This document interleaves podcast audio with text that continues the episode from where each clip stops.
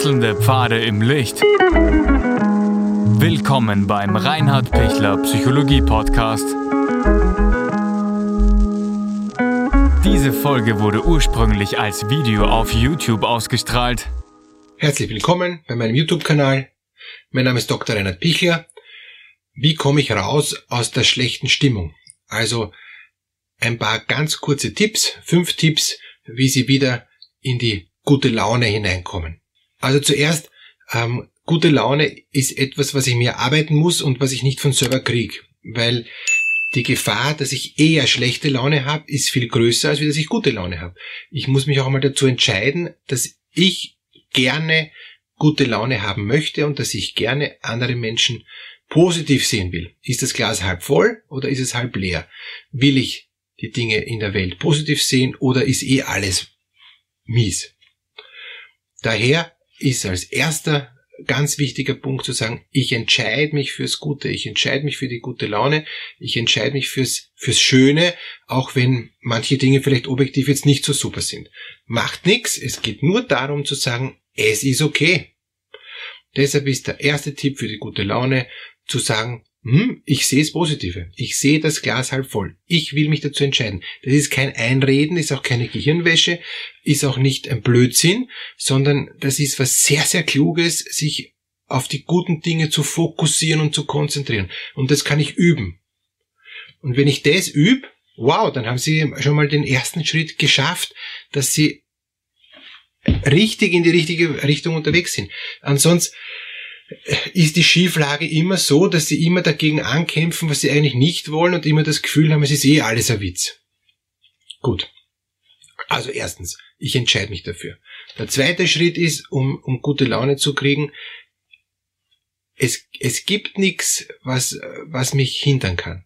Es, es ist okay, so wie es ist. Ich nehme die Situation so an, wie es ist auch wenn es jetzt da nicht ideal ist, wenn ich jetzt da nicht den Traumjob habe, wenn ich jetzt äh, gerade nicht ähm, in, in, in Zeiten von Krisenzeiten, wo ich äh, Ausgangssperre habe oder wo ich nicht raus kann oder wo ich nicht das tun kann, was ich will, wo ich nicht reisen kann, wie ich will, wo ich nicht so viel Geld habe, ähm, um mir alles leisten zu können oder was auch immer, ja, ähm, wo ich es gern anders hätte. Aber ich mache das, was da ist. Ich nehme es an, so wie es ist und sag, ich mache das Beste daraus.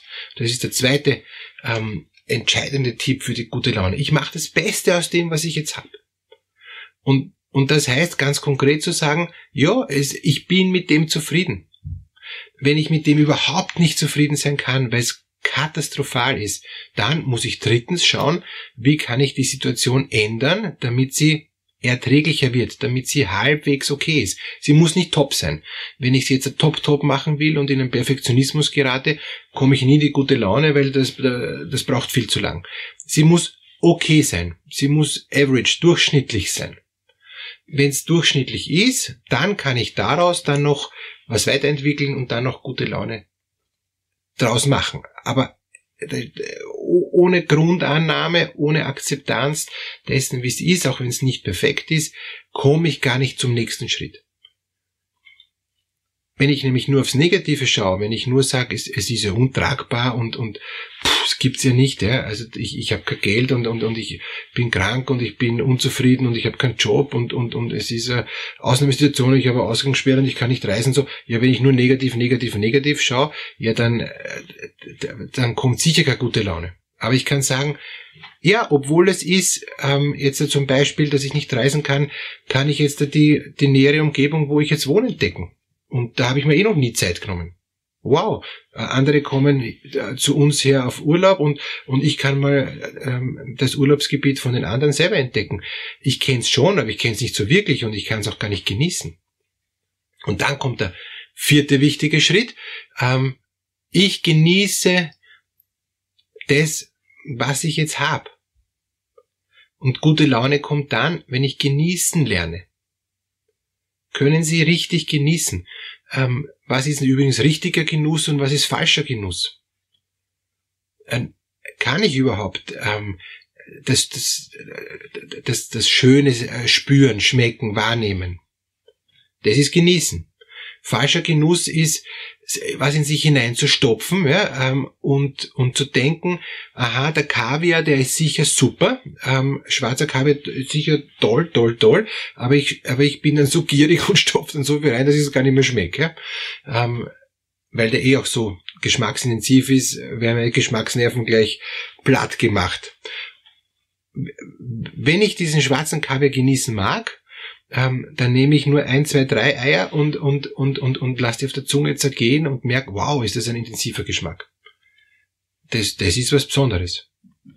Und, und dann komme ich hinein in das Innehalten, in das Nachklingen, in den Abgang vom Wein, ja, ähm, wo ich eben ein Schluck Wein genieß und nicht gleich eine ganze Flasche.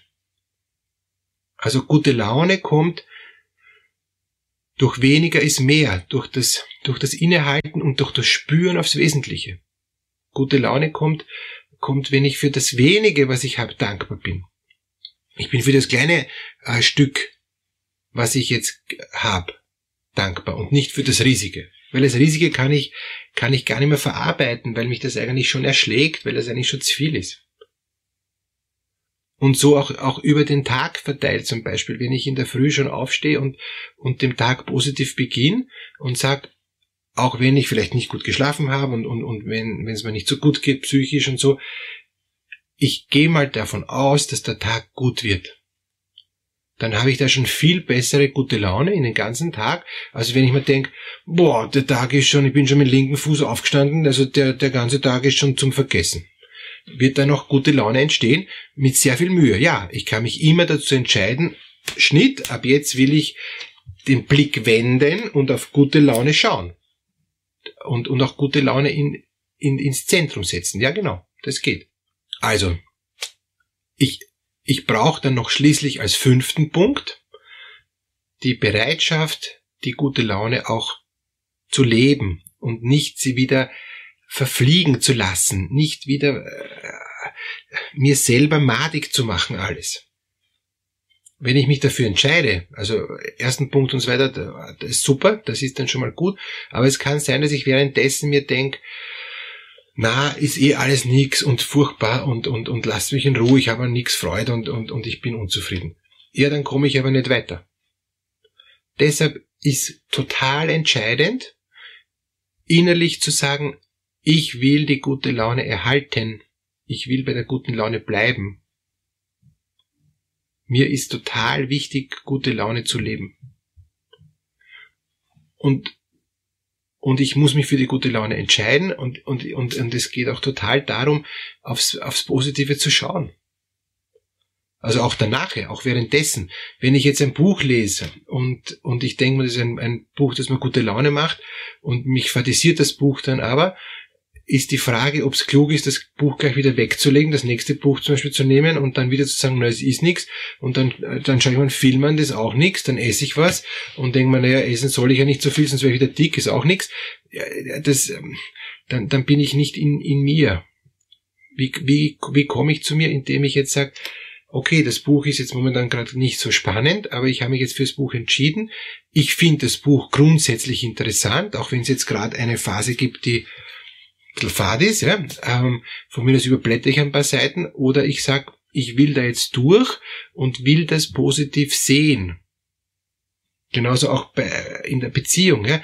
Es gibt in der Beziehung Phasen, da bin ich nicht super happy und das ist nicht äh, dann das Großartigste in der Beziehung zu leben. Aber ich halte trotzdem durch und merke dann wieder, wow, wir, wir arbeiten dran und danach geht es uns wieder gemeinsam gut ich, ich breche auch nicht sofort ab, nur weil es einmal ein, ein, ein Streit gab oder weil es einmal nicht so gepasst hat. Alle die, die das sofort machen, die hüpfen dann von einem zum anderen, sind ständig unzufrieden und kommen gar nicht mehr zur guten Laune. Warum nicht? Weil ich nichts durchhalte. Deshalb ist der fünfte Punkt schon was Entscheidendes. Bitte, bitte durchhalten.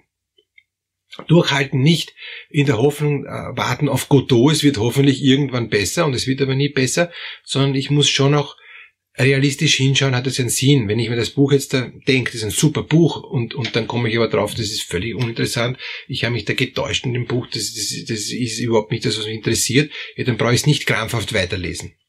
Aber wenn ich mir denk, oh, denke, oh ja, das Buch ist gut, ich will es weiterlesen und, und es passt auch, ist halt jetzt ein bisschen eine Durchstrecke, ja, dann, dann werde ich dabei bleiben. Genauso bei der Beziehung. Wenn ich merke, ich habe mich voll getäuscht in dem Partner, ja, dann werde ich jetzt da nicht die nächsten 20 Jahre bei dem bleiben, wenn ich am Anfang der Beziehung bin. Dafür ist ja auch die Beziehung eine, ähm, Beziehungsanfang eine Zeit der Probe, ja.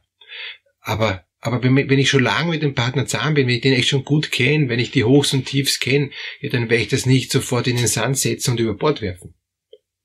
Wenn ich aber merke, das wird nicht, ich habe schon so oft probiert, es wird nicht besser, es wird nicht besser. Und es ist sinnlos. Ähm, ich, ich, ich, ich zerstöre meine, mein, mein Leben, ich zerstöre jegliche gute Laune, wir tun uns beide nicht gut. Und wir haben es jetzt da echt länger probiert, aber es geht wirklich nicht. Na gut, dann, dann muss ich schauen, was gibt's für Chancen, dass ich noch zum Leben komme, dass ich wirklich noch was ändere. Und gibt's was, dass wir gemeinsam wirklich gute Laune suchen, dass wir gemeinsam äh, positiv in die Richtung gehen. Aber Sie sehen, es, es sind ein paar kleine Faktoren, wie Sie die gute Laune eben verstärken können oder wie Sie schwächen können. Und an Ihnen liegt zu sagen, ich entscheide mich für die gute Laune. Alles Gute dafür, dass Sie innerliche Freude haben und dass es Ihnen gut geht.